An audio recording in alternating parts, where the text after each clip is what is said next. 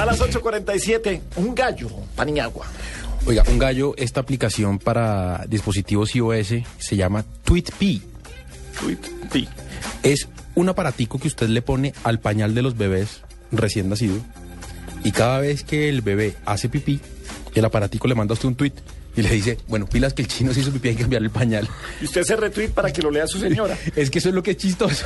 Sí, que lo, lo- curioso, lo curioso del tema es que, bueno, el aparato, el gallito este, pues no tiene mayor misterio, es un sensor de, de humedad.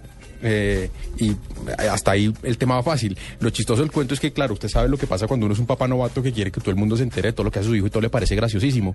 Pues esto tiene la forma, usted lo puede predeterminar para que cada vez que su hijo haga pipí, eh, automáticamente no solamente lo retuitee, sino que le mande un direct message a las personas que usted quiera que le, que le llegue para contarles que el niño hizo qué pipí. maravilla, qué Hágame el favor. bonito. ¿En serio? Sí, no sé. ¿Qué elabora- ¿De dónde es eso? Eso, se lo, eso es una campaña que hizo Hoggies, pañales Hoggies, y porque el, el aparatico también le avisa a usted cuántos pañales le quedan. Consiga vocero para mañana que es Día de la Madre y la, puede, puede ser divertido, señores. Lo haremos. Lo haremos. Juanita, un gallo. Mire, un gallo es lo que está pensando en lanzar Amazon. Eh, estaría trabajando en un smartphone con una pantalla en 3D.